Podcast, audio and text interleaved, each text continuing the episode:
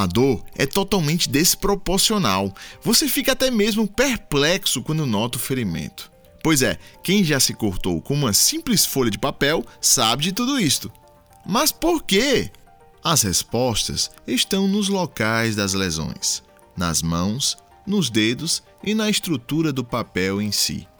As mãos são locais do nosso corpo que contêm uma altíssima quantidade de nociceptores, neurônios responsáveis por sentir calor, pressão, alterações químicas e dor.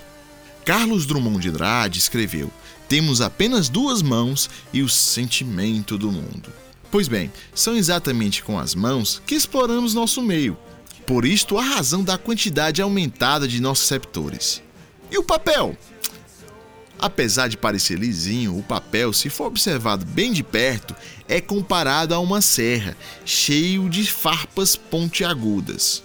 E também, como a lesão geralmente é superficial, há uma dificuldade do nosso corpo de desencadear o processo de reparo do local da lesão. Daí a dor. E que dor, hein? Ciência do povo.